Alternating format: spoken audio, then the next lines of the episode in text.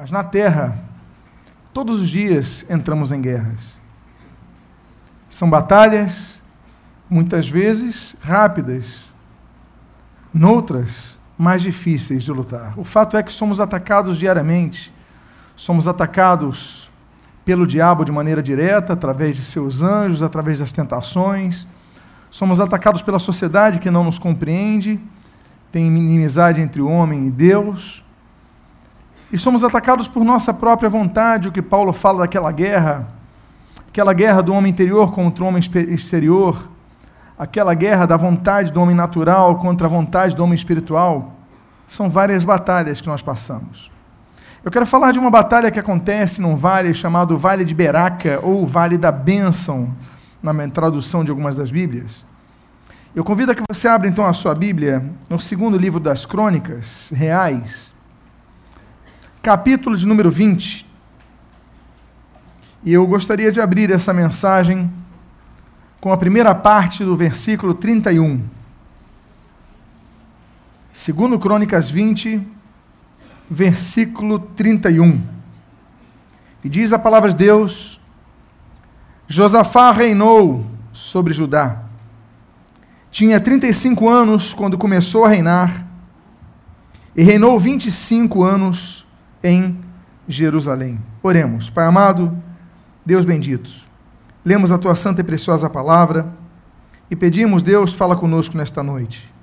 Viemos aqui para te adorar, para te exaltar, para te glorificar, com o coração agradecido por tudo isso, Deus. Mas também viemos aqui para pedir, fala conosco. Precisamos ouvir a tua voz através da tua palavra pregada. E o que nós pedimos, nós o fazemos agradecidos em nome de Jesus. Amém e amém. O termo Josafá, você está vendo ali no hebraico, significa Deus julgou. Deus é um Deus que julga.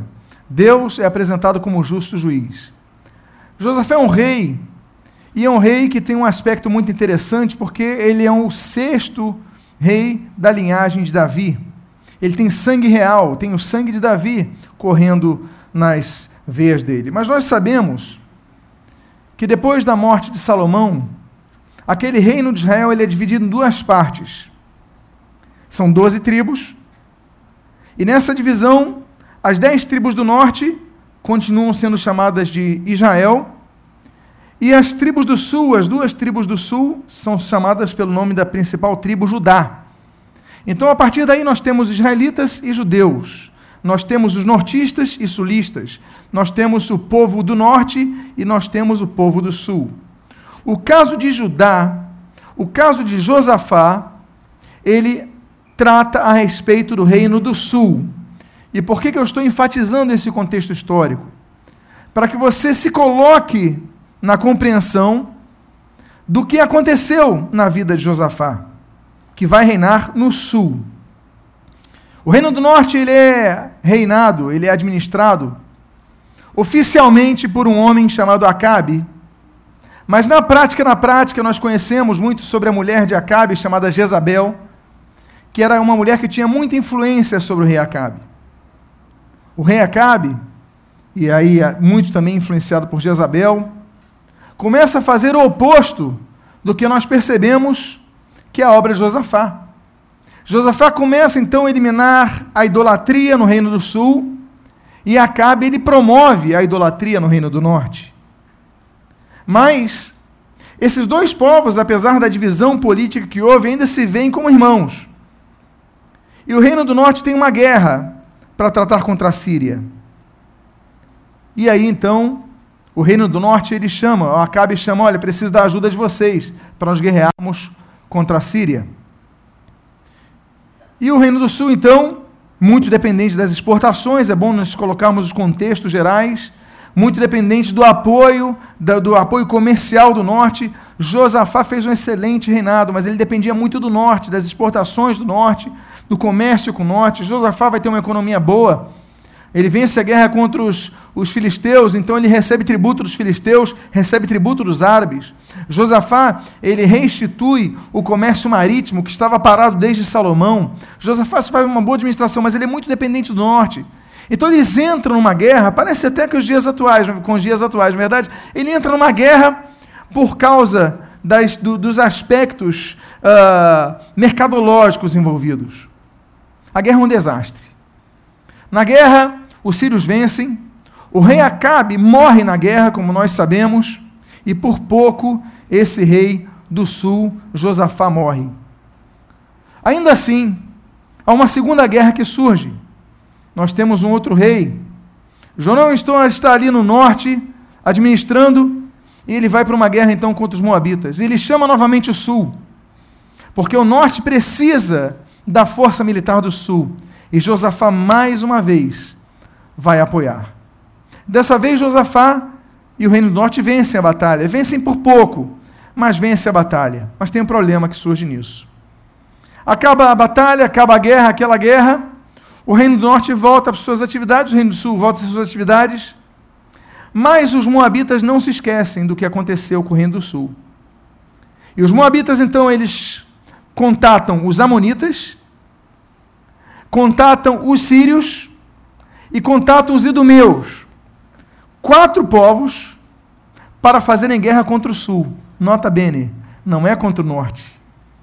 Eles querem fazer uma guerra contra o sul porque toda hora que o norte precisava, o sul ajudava. Então eles falaram: agora eles vão pagar o preço.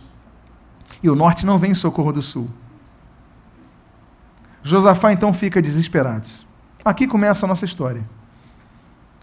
Um rei que, quando foi apoiar a guerra dos outros, não tinha medo. Olha, na primeira guerra, o profeta Micaías, ele falou: Não vá, Josafá. E Josafá foi. Ele desobedeceu o alerta do profeta, perdeu a batalha. E agora, nesse momento, ele está sozinho. Os inimigos vêm contra ele. Muitas vezes, nós, quando estamos cercados de amigos, quando estamos cercados de saúde, quando estamos cercados de uma boa disponibilidade financeira, nós não tememos. Mas muitas vezes, quando nós vemos que não dispomos mais disso, nós ficamos desesperados. E a nossa história então acontece quando a Bíblia diz, no versículo 3, no seu início, o seguinte: Então Josafá teve medo e se pôs a buscar ao Senhor. Vamos aprender algumas coisas com Josafá, como nos devemos portar quando os inimigos nos cercam, quando os inimigos eles vêm com intensidade contra as nossas vidas para nos derrubar. E a primeira coisa que nós aprendemos é ver essa postura que trabalha em dois alicerces: o medo de Josafá e a atitude de Josafá. O medo é uma reação, e muitas vezes o medo é importante. O medo não é de todo mal. Graças ao medo, você não coloca os seus dedos na tomada. Graças ao medo, você muitas vezes não se arrisca a colocar joias para sair à meia-noite numa rua. O medo, então, é um alerta que muitas vezes acende a luz da sabedoria, acende a luz do cuidado. E não estamos falando do medo que é lançado por fora por causa do amor, o amor lança fora todo medo. não estou falando daquele tipo de medo, mas estou falando de um medo que é importante. O medo muitas vezes nos leva a reações importantes. O medo da morte. O medo da morte leva muitos a buscar a Deus nas últimas horas da vida. Quantos que no último momento da vida, assim como aquele ladrão da cruz, se arrependem de seus pecados e se lançam ao Senhor Jesus por causa do medo da morte. O medo de um desemprego, o medo de uma enfermidade, o medo, medos, levam as pessoas a agirem. Talvez alguns tenham chegado a Cristo por causa do medo. Talvez uma situação onde você encontra de repente os inimigos e são quatro exércitos que estão cercando agora Judá, o reino do sul. O reino do norte agora não esse é problema de vocês. O reino do sul está sozinho. E diz a Bíblia, então Josafá teve medo. Mas a questão é: o que nós fazemos com os nossos sentimentos? A questão é: o que nós fazemos com a nossa emoção? O que nós temos feito com os nossos medos? Nós aprendemos em Josafá, nesse pequeno trecho, nessa primeira parte do versículo 3, que ele toma uma decisão. Diz a Bíblia: e se pôs a buscar ao Senhor. O medo fez com Josafá algo que não faz com muitos, porque o medo em muitos faz com que não saiam de casa. O medo em muitos faz com que não desafiem os seus inimigos. O medo em muitos faz com que eles desistam de uma carreira profissional. O medo de muitos faz com que eles desistam de um casamento. Eu já falei sobre isso. Tem uma jovem uma vez que ficou noiva, foi marcada a data do casamento. Era um final de semana, não sei se era sexta, não sei se era sábado. Quando foi segunda ou terça-feira, essa jovem procurou. No casa, semana do casamento. Pastor, não quero casar. Mas seu casamento é agora, próximo final de semana não quero porque eu tinha um trauma muito grande, começou a contar a questão dos traumas, a questão que passa pelo pai, a questão que passa por um outro noivo. O medo ia fazer com que ela desistisse de algo. Há pessoas que, porque levam um não numa entrevista de emprego, elas desistem de procurar fazer outras entrevistas porque tiveram uma reação negativa. Eles tiveram uma decepção, têm medo de levar um novo não. E eu creio que isso já tem acontecido com muitos aqui. Eu lembro, eu já contei sobre isso, que quando eu fui tirar a, a fazer a prova para a autoescola de moto, primeira prova, a moto morreu. E eu dirigi a moto já. Eu falei, não é possível, eu fiquei tão chateado. Eu falei, vou marcar de novo. E era ruim porque tinha um prazo para aquele Duda tinha um prazo para. Eu marquei a segunda. Chegou na segunda, a moto morre de novo. Aí eu falei: ah, não, não é para mim. Aí eu dei um tempo. Depois de um tempo, eu falei: não, vou tentar de novo. Aí tive que pagar um novo Duda, marcar, não sei, mais horas de. Ah, aquela chateação. Eu falei: agora eu consigo. Eu tenho fé que eu consigo. Eu sou servo de Deus. Eu vou conseguir. Aí eu fiz a prova. E sabe o que aconteceu, meus irmãos? Eu fui reprovado de novo. Aí eu falei assim: desisto. Eu tenho um sonho. Eu quero ter a minha Harley.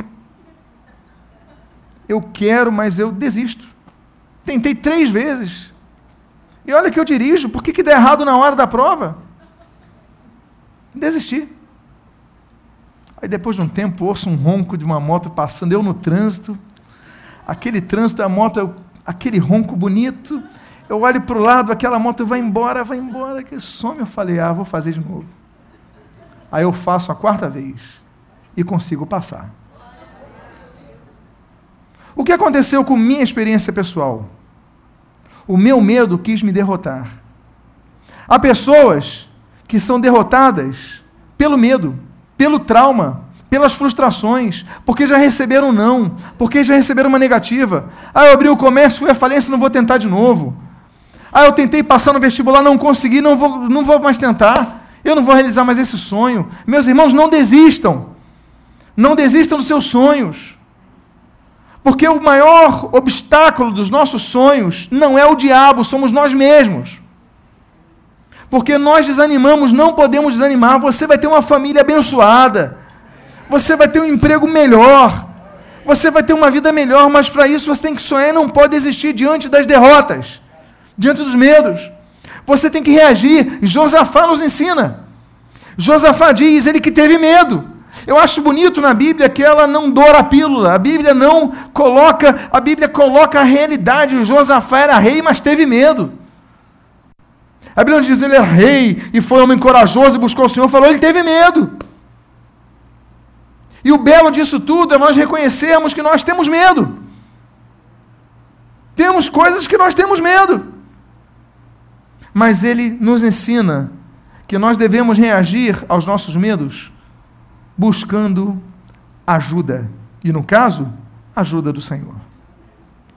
A primeira coisa que nós aprendemos então com esse homem que está cercado com quatro exércitos inimigos é não apenas ter medo, mas reagir. E diz a Bíblia: e apregou jejum em todo Judá. Ele era rei. Ele tinha um poder de influência. Não estou falando de uma república, estou falando de uma monarquia, no sistema antigo oriental. E aí ele fala o seguinte: olha, vamos todos jejuar. Porque o caso do exército invadindo o nosso povo, não sou eu que vou morrer, são várias vidas que vão morrer. Ele começa então a não apenas reagir contra aquilo que o abalava, mas ele começou a influenciar positivamente as pessoas do lado dele, que com certeza estavam preocupadas. Quatro exércitos, ninguém te ajudando, nós vamos morrer. Ele fala, pessoal, nós vamos jejuar. Eu busco ao Senhor, mas nós devemos buscar ao Senhor.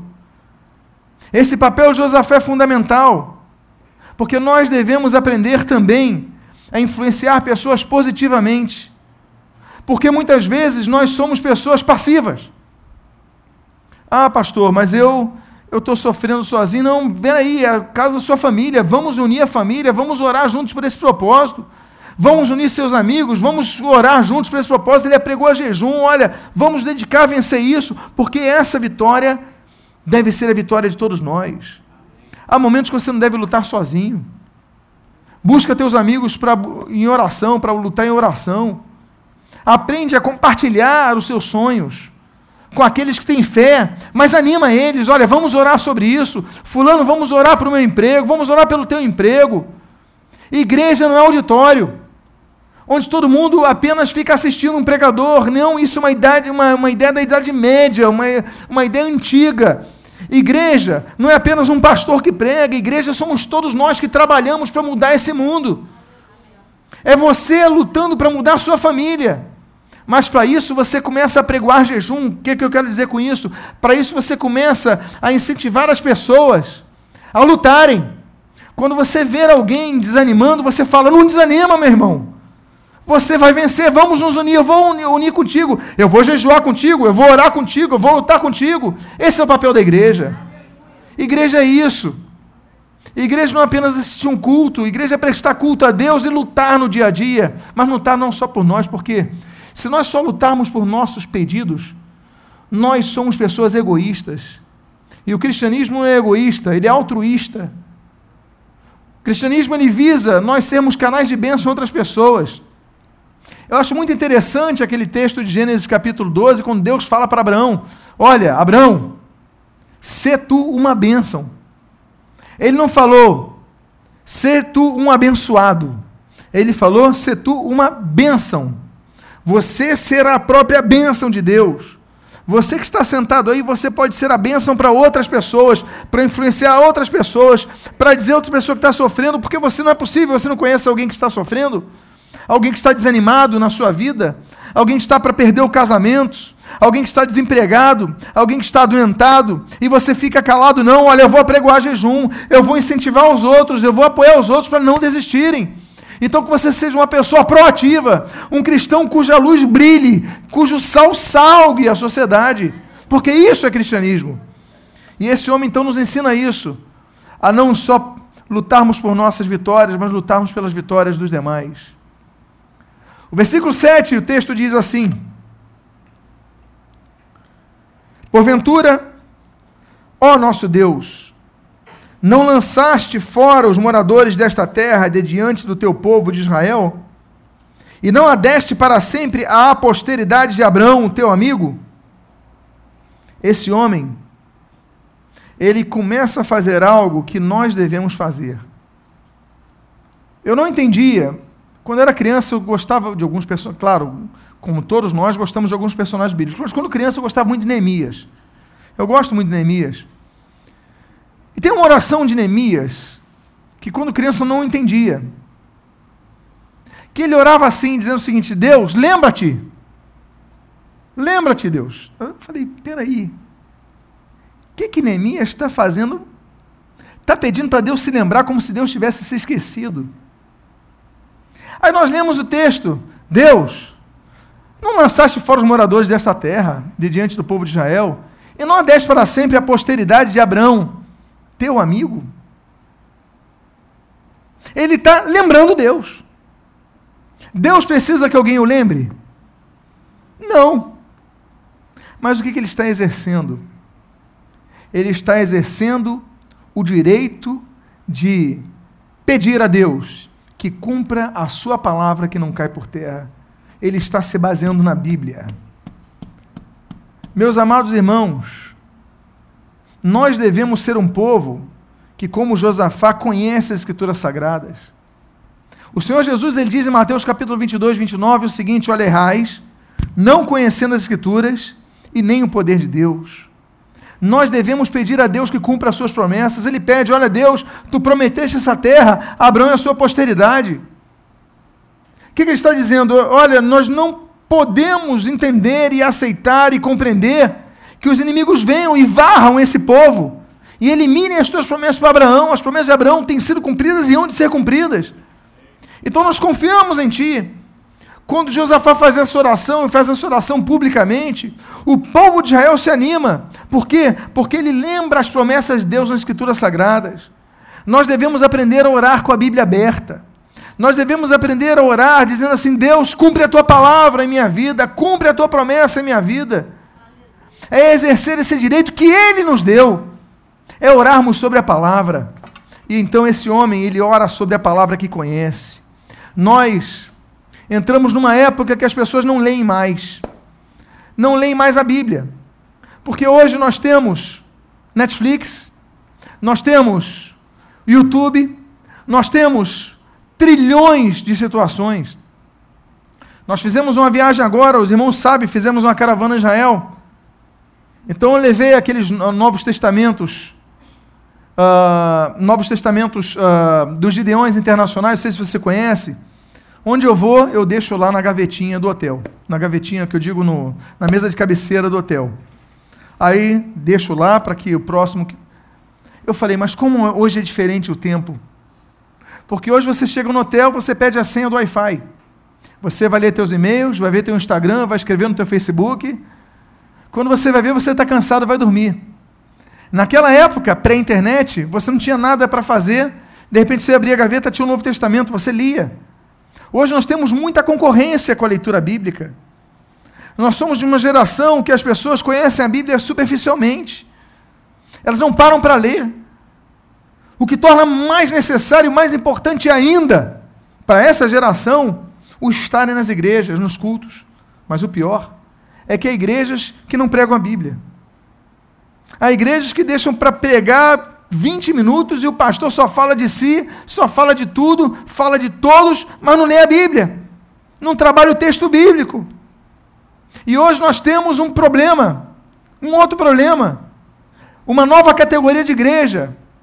A pessoa fala, pastor, vou me mudar para tal cidade, tal lugar. Eu falo assim, ah, qual é a igreja que você vai frequentar? A igreja tal do pastor tal. Eu falo assim, pode ir que é uma igreja bíblica. Que tristeza! Eu sou da época que o evangelista Billy Graham dizia o seguinte, não sei quantos lembram, mas ele dizia o seguinte: olha, os que se convertiam, ele falava assim: procure uma igreja evangélica mais próxima à sua casa. Hoje eu não sei se eu teria coragem de falar procure qualquer igreja, porque está tão antro de ladrões, aproveitadores, pessoas que abusam de autoridade, pessoas que não pregam a palavra, que manipulam a palavra, que não leem a Bíblia. Vivemos uma época assim, mas essa época já está prevista na Bíblia. Já fala dos falsos pastores, já fala dos falsos profetas. Já estava previsto. A grande questão para nós combatermos isso é o quê? É nós dependermos mais de Deus do que sermos dependentes de lideranças. Porque nós precisamos de líderes. Todos precisam, as sociedades precisam de liderança. Mas o problema é quando a gente calca a nossa fé no pastor. Então você não lê a Bíblia em casa, não, nós devemos combater isso. Você não pode depender do ah, pastor Martim Lutero, não pode depender do pastor Carlos, do pastor não pode depender de pastores, você tem que depender do Senhor. Para isso você tem que ler a Bíblia na sua casa sempre. Porque os pastores podem falhar, os pastores podem ensinar heresias. Podem não pregar nada, mas se você ler a tua Bíblia em casa todos os dias, é o Espírito Santo a fonte. que vai te alimentar. Josafá nos ensina isso. Josafá ensina que ele é um líder, que lê a Bíblia, ele fala Deus. Ele quando coloca isso, ele fala Deus. Olha, eu leio a Bíblia e a tua Bíblia diz que tu prometestes que não eliminarias a geração de Abraão. Então cumpre a tua palavra. Mas ele tinha autoridade para falar isso porque ele lia a Bíblia e nós lemos a Bíblia. Leia a Bíblia, estude a Bíblia na sua casa. Seja um crente bereano. Aí no versículo 12 nós lemos o seguinte: Porque em nós não há força para resistirmos a essa grande multidão que vem contra nós. E não sabemos nós o que fazer. Porém, olha que bonito. Os nossos olhos estão postos em ti. O versículo 12 nos mostra, talvez, o grande segredo de Josafá. Claro, o primeiro grande segredo foi buscar ao Senhor. O segundo grande segredo, conhecer a palavra de Deus. Mas há um segredo que não depende apenas de ações externas, como oração e leitura da palavra. Mas que dependem de um estado de espírito, uma posição interna. Qual seja? O coração humilde. Ele reconhece a fraqueza. Porque em nós não há força para resistirmos a essa grande multidão que vem contra nós. Não temos força. Deus, eu não tenho força para me livrar do alcoolismo. Deus, não tenho força para me livrar do vício da cocaína. Deus, não tenho força para me livrar da minha amante. Deus, não tenho força para me livrar das drogas. Deus, não tenho força. Essa oração é um dos grandes segredos desse homem, porque ler a Bíblia é algo externo, você pode fazer, e ter o teu coração totalmente orgulhoso. Você pode fazer uma oração belíssima, conjugar todos os verbos do português, orar em latim, orar em alemão, orar em línguas, mas teu coração pode ser um poço de orgulho. Mas ele fala: Deus em nós não há força, ou seja, ele revela o que ele é. Uma pessoa realista. Eu não entendia, quando criança, por que, que a Bíblia dizia que Davi era homem segundo o coração de Deus? Eu não entendia, porque Davi, um péssimo pai, um adúltero sem vergonha, que para ficar com a mulher que ele queria, a mulher era casada, a mulher engravida, ele chama o marido, ele é rei, o marido é soldado, ele fala: Você vai para uma guerra lá e vai ficar na linha de frente, o cara vai e morre. Ou seja, projeta a morte do cara para poder casar com a mulher que ia ficar com a barriga cada vez mais noticiosamente demonstrando que estava grávida dele. Ou seja, um homem sem caráter. Como é que Davi, um homem sem caráter, é chamado de homem segundo o coração de Deus, quando nós lemos na Bíblia pessoas com mais caráter que ele? Eu não entendia. Depois eu comecei a entender. Teve uma época que eu comecei a estudar os Salmos. Eu comecei a estudar de maneira específica, os Salmos de Davi. E eu ficava mais revoltado com Davi. Porque aí tu lê nos Salmos, chamados Salmos precatórios, você lê assim: Senhor, que meus inimigos eles mendiguem, seus filhos mendiguem. Eu falei: o que, que os filhos dos inimigos de Davi têm a ver com isso? Que caiam os dentes deles. Falei: meu Senhor, que homem mau, e o homem é segundo o coração de Deus. Eu não entendia. Mas a grande questão não estava no início desses salmos. A grande questão que começou a responder o meu coração estava no final dos salmos. Ele falava assim: Senhor, mas perdoa o meu coração. Senhor, som do meu coração, vê se tem algum caminho mau, livra-me desse caminho. Aí eu vi um Davi melancólico. Um Davi, um homem que explodia, Senhor, arrebenta os meus inimigos e tal. Depois fala, Senhor, me perdoa porque eu penso coisas mais dos meus amigos. Tenho um pensamento mal. Aí eu entendi. Por que ele é homem segundo o coração de Deus? Porque era um homem sincero. Era um homem que não chegava com as belas orações. Você está desempregado, está doente, está falido. E você chega, Senhor, muito obrigado, porque eu estou ótimo. Não, Deus não quer isso, não. Deus quer que você ore assim, Senhor, eu estou triste. Senhor, eu estou amargurado. Senhor, eu estou irritado. Senhor, eu quero que meus inimigos morram. que caia um raio na cabeça deles. Eu creio que Deus goste mais dessa oração do que aquela oração que a pessoa pisa no teu peito e fala, seja abençoado. Porque isso é oração de hipócrita. Aí Deus fala assim, ó, homem segundo meu coração, por quê? Porque ele fala a verdade. Ele não inventa. Ele é sincero para Deus. E ele fala, Senhor, me perdoa, porque eu sou assim, eu sou fraco, me ajuda. Me ajuda, Senhor. Ajuda-me, Deus. Josafá, Senhor, não temos condições de vencer os nossos inimigos. Senhor, volta a dizer, não tenho condições de vencer o meu vício. Não tenho condições de vencer isso. É essa oração que Deus quer de você. Porque às vezes você só ora as suas vitórias, mas você continua viciado. E você não reconhece. E você não pede ajuda. Ele busca o Senhor, mas ele reconhece a sua fraqueza. Que tal nós começarmos a fazer como Josafá? Porque todo o processo do vitória de batalha, de uma batalha, está na, nas condições que nos colocamos antes da, da mesma. Os inimigos estão cercando. E o versículo 13 nós lemos o seguinte: Todo Judá estava em pé diante do Senhor, como também as suas crianças, as suas mulheres e os seus filhos. Todos se uniram. Famílias se uniram.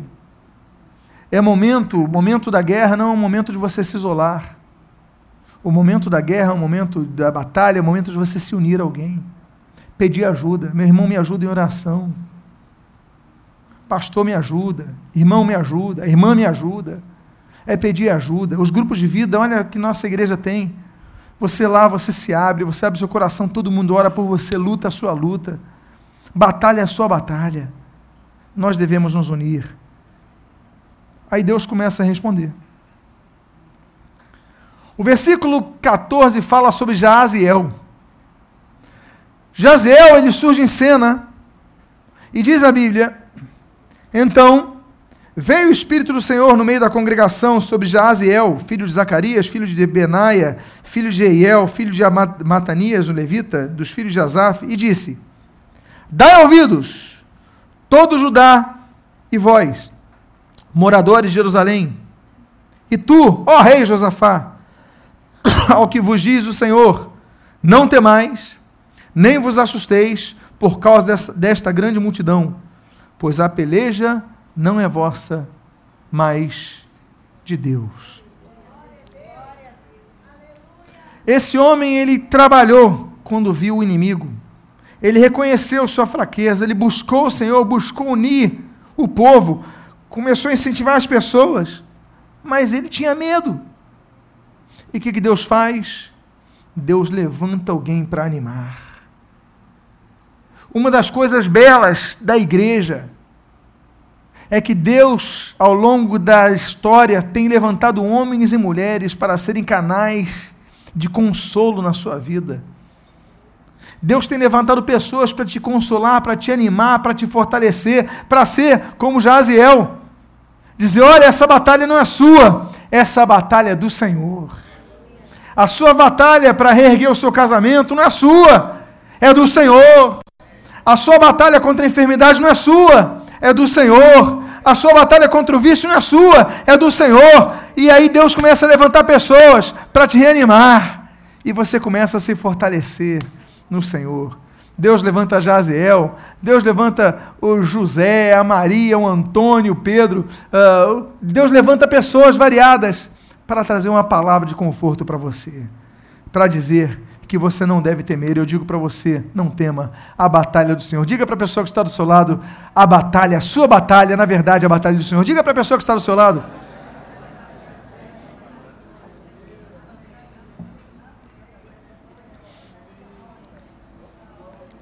Só que Deus, quando traz consolo, Deus traz orientação. Porque o consolo é importante, porque nos reanima, nos dá um novo hálito de vigor, um novo ânimo. Mas se nós não tivermos direção, não saberemos o que fazer. Então, o que é consolo numa hora, daqui a pouco se esvai. E Deus, quando traz o consolo, ele traz a direção. o que nós lemos no versículo 16. E a Bíblia diz: Amanhã, olha a orientação de Deus, descereis contra eles, eis que sobem pela ladeira de Ziz, encontrá-los eis no fim do vale, de fronte do deserto de Jeruel. Neste encontro, não tereis que pelejar. Olha que coisa. Vocês vão contra o inimigo, mas você nesse encontro não vai precisar pelejar. Diz a Bíblia: tomai posição, ficai parados e vede o salvamento que o Senhor vos dará, ó Judá e Jerusalém. Não temais, nem vos assusteis. Amanhã saíres ao encontro, porque o Senhor é convosco. E esse é o segredo da vitória. O segredo da vitória não é a sua força. O segredo da vitória não é a sua capacidade. O segredo da vitória não são as suas armas. O segredo da vitória não é a sua experiência. O segredo da tua vitória é a presença do Senhor na tua vida. Diga para a pessoa que está do seu lado: a tua vitória tem um segredo: é Deus estar contigo. Neste encontro, não tereis que pelejar.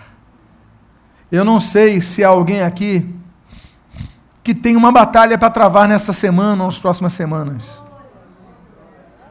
O que eu sei é o que Deus está dizendo para você, que essa batalha você não vai precisar pelejar, porque o Senhor pelejará por você. Diga para a pessoa que está do seu lado: o Senhor pelejará por você. Diga para a pessoa: o Senhor pelejará por você. E a Bíblia diz então no versículo 18 e 19 o seguinte: Então, Josafá se prostrou com o rosto em terra, e todos Judá e os moradores de Jerusalém também se prostraram perante o Senhor e o adoraram. Dispuseram-se os levitas, dos filhos dos coatitas e dos coeritas, para louvarem o Senhor, Deus de Israel, em alta sobremaneira. Deus ele traz o consolo. Vocês não precisam pelejar. Ele dá orientação. Vão para a ladeira de Ziz, mas vocês fiquem ali. Não temam, porque o Senhor vai pelejar por vocês. O que, que Josafá podia fazer? Simplesmente se ajoelhar e adorar o Senhor. Nota bene. Ele já tinha vencido a batalha? Sim ou não? Porque ele falou: amanhã vocês vão subir para lá. Era amanhã. Não fala que eles venceram ontem, eles falam que amanhã vocês vão subir com seus adversários. Deus não eliminou os adversários, manteve os adversários. Deus mandou eles enfrentar os adversários, porque há problemas que Deus não tira da nossa vida. Há problemas que os inimigos estão ali, e Deus, em vez de tirar os inimigos da tua frente, Ele fala: vai amanhã na ladeira de Cis, ou seja, vocês vão ter que subir, vão ter que se esforçar, subir algo para enfrentar os vossos adversários. O Senhor vai dar vitória, a peleja é dele, mas vocês têm que enfrentar eles. Há situações que Deus espera que você enfrente. Deus não tira os inimigos. Deus manda você enfrentá-los, ainda que Ele vá dar vitória, você precisa enfrentar o seu medo. Há pessoas que tiveram problemas e tem medo de enfrentar, tem medo de reencontrar uma pessoa para resolver um problema. Tem medo de conversar sobre certos assuntos porque já teve experiências negativas. O inimigo está lá. Está grande. São quatro exércitos: norte, sul, leste, oeste. Você não vê expectativa, você olha para o redor e você não vê saída. E Deus fala: você vai subir a ladeira para enfrentá-los, mas eu vou lutar por vocês. Aí o que, que Josafá faz? Começa a louvar. Nós devemos aprender o seguinte: que o louvor é uma arma, não apenas de gratidão pelo que Deus fez, mas é um instrumento de fé, como gratidão pelo que Deus fará. Porque a batalha não aconteceu, ele já estava louvando ao Senhor. É por isso que no culto, quando nós chegamos na casa do Senhor, nós começamos a louvar a Deus. E nós fazemos isso antes da palavra que vem ao nosso coração porque nós já louvamos a Deus pelo que Deus vai fazer em nossas vidas. Nós louvamos a Deus em todo momento pelo que Deus vai fazer em nossas vidas. Nós devemos aprender a louvar antes da vitória, ser sacramentada. Nós devemos aprender a louvar antes de nós irmos para a batalha. Nota bene, era amanhã subireis, mas Josafá louvou o Senhor no hoje a semana você vai ter um problema a resolver, você vai ter um conflito a resolver, mas já começa a adorar a Deus hoje, começa a louvar a Deus hoje. Levante sua mão, levante seu braço, diga: Senhor, obrigado, porque a minha batalha é tua, porque tu estás no controle da minha vida, porque tu estás pelejando por mim. Eu te louvo, eu te adoro, porque eu não estou sozinho, o Senhor está ao meu lado. Louve o Senhor, exalte o Senhor, aplauda o Senhor, glorifica Jesus porque nessa batalha você não está sozinho. Ele se prostra. Diz a Bíblia que o povo de Jerusalém, os moradores de Jerusalém se prostram, adoram ao Senhor. E a Bíblia diz então no versículo 20: e aí começa a batalha. Ele é consolado, ele é orientado, ele que buscar ao Senhor e reconhecer a sua fraqueza, ele louva ao Senhor antes da vitória acontecer, antes da guerra acontecer. Mas surge o dia. Surge amanhã do dia seguinte. E diz a Bíblia no versículo número 20: Pela manhã cedo, se levantaram e saíram ao deserto de Tecoa. Ao saírem eles, pôs-se Josafá em pé e disse: Ouvi-me, ó Judá, e vós, moradores de Jerusalém. Crede no Senhor vosso Deus e estareis seguros. Crede nos seus profetas e prosperareis. Ele está alertando ao povo para a única coisa que podia trazer derrota. A única coisa que podia trazer derrota era a quebra da fé. Ele alerta: olha, nós louvamos ao Senhor. Mas quando chega o dia, as pernas tremem. É fácil adorarmos a Deus no culto com um belíssimo grupo instrumental. É fácil louvarmos a Deus com irmãos do nosso lado que estão cantando e adorando ao Senhor. Mas nessa batalha, muitas vezes você vai estar sozinho. Terça-feira, três da tarde, quarta-feira pela manhã, a igreja não estava tá com você, os instrumentistas, os músicos, cantores não vão estar com você. Então Josafá lhe fala: Olha, crede no Senhor e estareis seguros. O que, que ele está dizendo? Olha, não desanime em vossa fé no momento do confronto.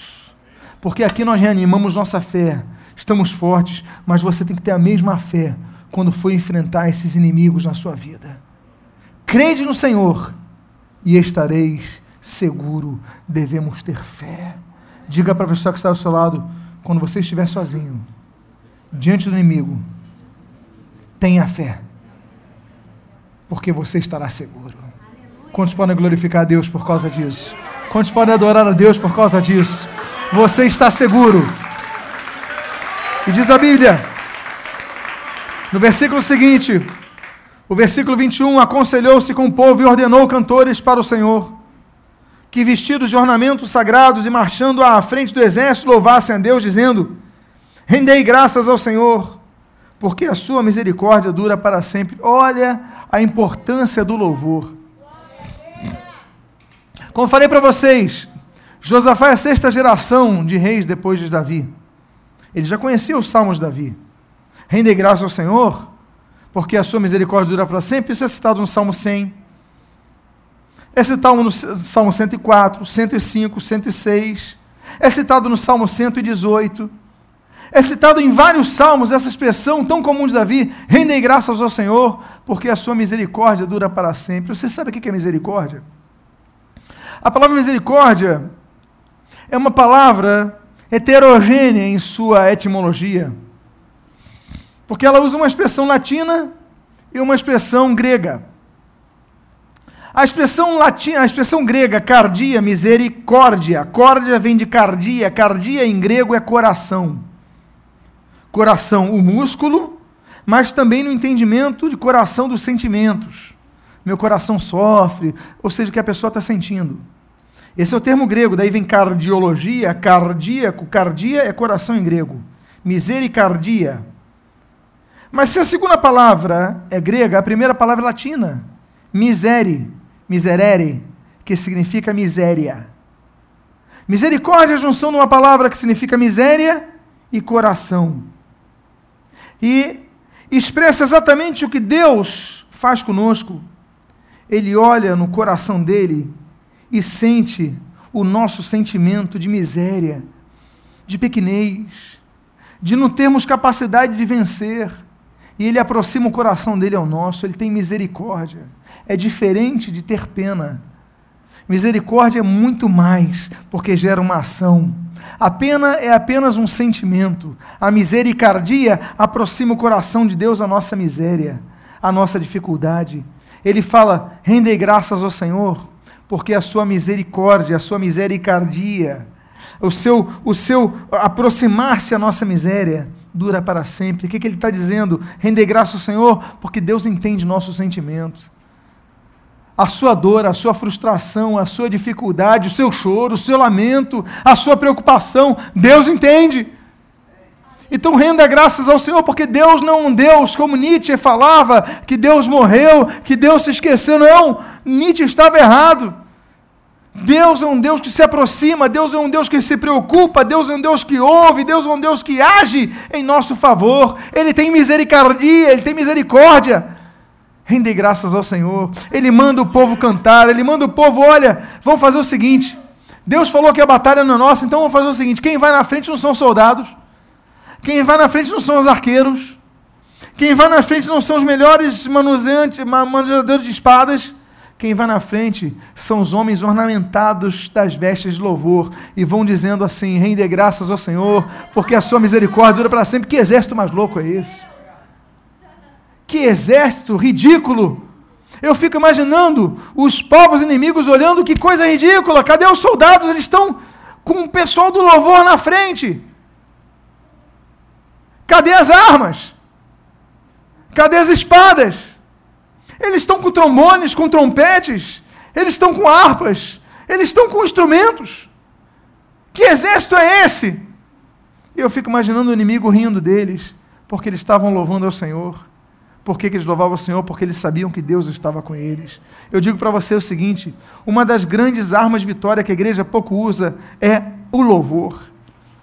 Eu lembro quando Paulo e Silas estavam presos, você lembra no cárcere?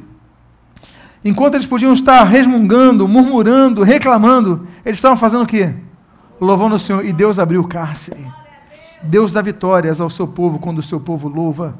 A estratégia de Josafá foi o seguinte: quem vai na frente são os que conduzem o louvor. Por quê? Porque eles vão contagiar as pessoas do sentido de louvor. E o povo foi para adoração. Quatro exércitos rodeando e o povo foi adorar. Aí você fala assim: coitado deles. As pessoas não entendem quando nós louvamos a Deus diante de um problema, de desemprego, de uma doença, de, uma, de um problema que nós estamos vivendo, de um conflito na família, e você vem à igreja, louva o Senhor, e a pessoa fala: não sei porque ele está adorando a Deus, não sei porque ele permanece fiel a Deus. Olha, abandona o teu Deus e morre. Desiste teu Deus e morre. É o que o mundo vai dizer. É o que as pessoas vão dizer mas você continua fiel a Deus, mesmo quando os inimigos estão cercando a sua vida. As pessoas não vão te entender, as pessoas vão te ridicularizar, mas não sabem que você está mais preparado do que qualquer um para a batalha da sua vida. E aí o que acontece? No versículo 22, a Bíblia diz: Tendo eles começado a cantar e a dar louvores, pôs o Senhor emboscadas. Olha, vou repetir a ordem dos fatos. A Bíblia não diz, pôs o Senhor emboscadas e eles começaram a louvar a Deus. Não. Olha a ordem.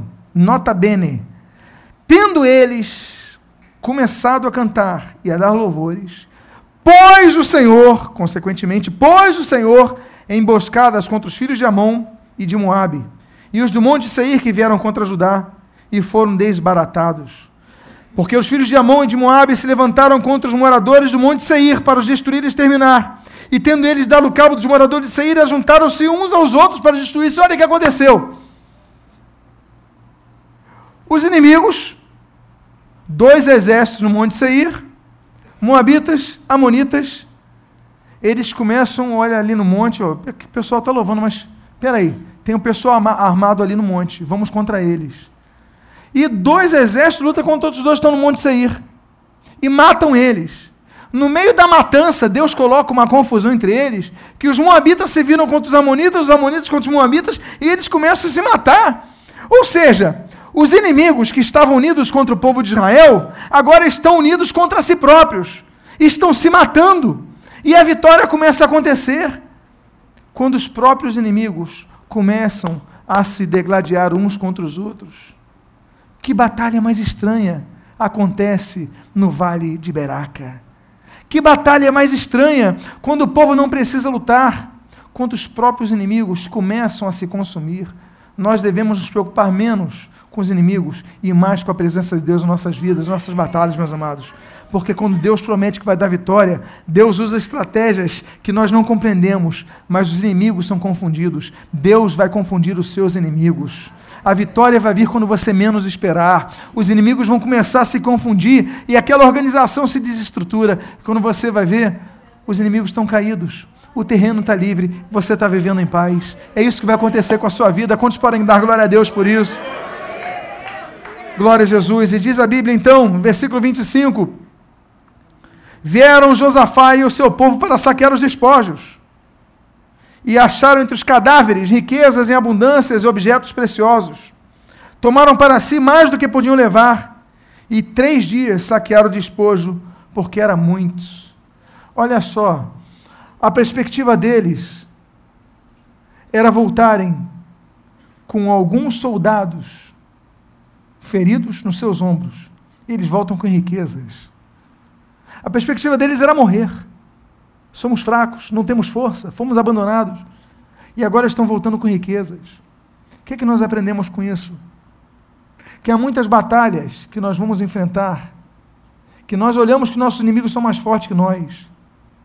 Mas quando Deus entra na batalha, Ele tem bênçãos que você não esperava receber à tua disposição. Eles demoram três dias para carregar as riquezas, os despojos dos inimigos. Eles não precisam batalhar, eles precisam do trabalho deles. Por que, que Deus levou eles àquela região? Por que, que Deus levou eles para subir aquela ladeira? Para passarem pelo deserto de Tecoa. Por quê? Para trazerem as suas bênçãos, para carregarem as suas bênçãos. Deus está te levando para batalhas. Mas quando Deus entra na batalha, Ele está te levando lá para você testemunhar o livramento de Deus e para você trazer bênçãos para a tua vida. Olha, se eu perguntasse aqui, Quantos aqui entraram numa batalha e saíram com mais bênçãos do que esperavam? Levanta a sua mão. Quantos aqui podem testemunhar isso? Glória ao Senhor. Você vai sair mais forte dessa batalha do que você entrou. Diga para a pessoa que está do seu lado: você vai sair mais forte do que você entrou. Versículo 26. Ao quarto dia, se ajuntaram no vale de Beraca, no vale da bênção onde louvaram ao Senhor, o Senhor, perdão. Por isso, chamaram aquele lugar de Vale da Bênção até o dia de hoje. Então, voltaram todos os homens de Judá e de Jerusalém, e Josafá à frente deles, e tornaram para Jerusalém com alegria, porque o Senhor os alegrara com a vitória sobre seus inimigos. É muito interessante. Eles voltam, eles vão tristes, não. Eles estavam tristes, mas eles vão louvando ao Senhor e voltam com alegria. Muitas vezes, nós nos colocamos como salmista, que diz: Olha, nós vamos semeando com lágrimas, mas com júbilo voltaremos da batalha. Eu quero dizer a você que está vivendo uma batalha na sua vida, um problema na sua vida, uma situação para você resolver que você hoje pode estar chorando, mas louve ao Senhor, porque você vai voltar, como diz o texto, com alegria pela vitória contra os seus inimigos. A Bíblia diz que há tempo de chorar, mas a Bíblia diz que há tempo de sorrir. Tudo tem seu tempo. Você vai se alegrar no Senhor. Diz a Bíblia, a conclusão, os dois últimos textos que eu vou ler nessa noite. A Bíblia diz, primeira consequência, Versículo 29. Veio da parte dos, de Deus o terror sobre todos os reinos daquelas terras, quando ouviram que o Senhor havia pelejado contra os inimigos de Israel. A primeira coisa que acontece depois de você ser abençoado é que quando os outros inimigos, os que não creem em Deus, os que não conhecem as realidades espirituais, veem o teu testemunho, eles começam a temer a Deus. Olha a possibilidade de evangelismo. Há muitas pessoas que, se você pregar para elas, evangelizar a Bíblia, elas vão estar com o ouvido fechado, não é verdade? Você tenta evangelizar, não consegue. Você chama para o culto, a pessoa não vai. Você tenta, não consegue. Mas aí a pessoa vê a vitória. Como é que essa pessoa conseguiu? Que Deus é esse que fez com que aquela pessoa falida estivesse prosperando? Que livrou essa pessoa dessa situação? Que ajustou o lar dessa situação? Que, que Deus é esse? O temor do Senhor começa a contagiar os outros quando a vitória vem na sua vida. Por isso a oportunidade de você falar do Senhor para os outros. Eu encerro com o texto do versículo número 30. E assim, o reino de Josafá teve paz, porque Deus lhe dera repouso por todos os lados. Deus vai te dar paz por todos os lados. Quantos creem nisso? Digo amém. Não é só pelo norte, não é só pelo sul, por todos os lados. Diga para a pessoa que está do seu lado: Deus vai te tra trazer paz por todos os lados da sua vida. Fique de pé nesse momento. Fique de pé nesse momento. Porque agora nós vamos colocar situações diante do Senhor. Nós vamos fazer algo diferente hoje aqui. Eu vou fazer algo que é o seguinte: você que está vivendo uma situação para ser resolvida, existe inimigo ou inimigos que estão diante de ti, que têm lutado e te rodeado para te destruir. Mas você vê a casa do Senhor nessa noite, você está ouvindo essa mensagem no aplicativo, você está ouvindo essa mensagem. Mas você quer dizer o seguinte: não, Deus me trouxe aqui para eu mudar minha postura. Eu, Deus me trouxe aqui para falar o seguinte: eu vou mudar minha estratégia. Eu vou louvar o Senhor. Se você é uma dessas pessoas, feche, fechem todos os seus olhos agora. Se você é uma dessas pessoas, levante sua mão agora. Isso, sai do seu lugar, vem aqui à frente. Eu vou convidar vocês que estão no meio de uma batalha para virem aqui à frente.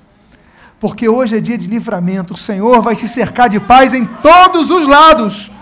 Você veio aqui para Deus te dar paz em todos os lados em todas as áreas da sua vida. Sai do seu lugar, vem aqui à frente, porque hoje é noite de uma vitória na sua vida. Isso, faça como Josafá, se coloque na presença de Deus. E agora eu quero fazer uma coisa a vocês: eu vou orar por vocês.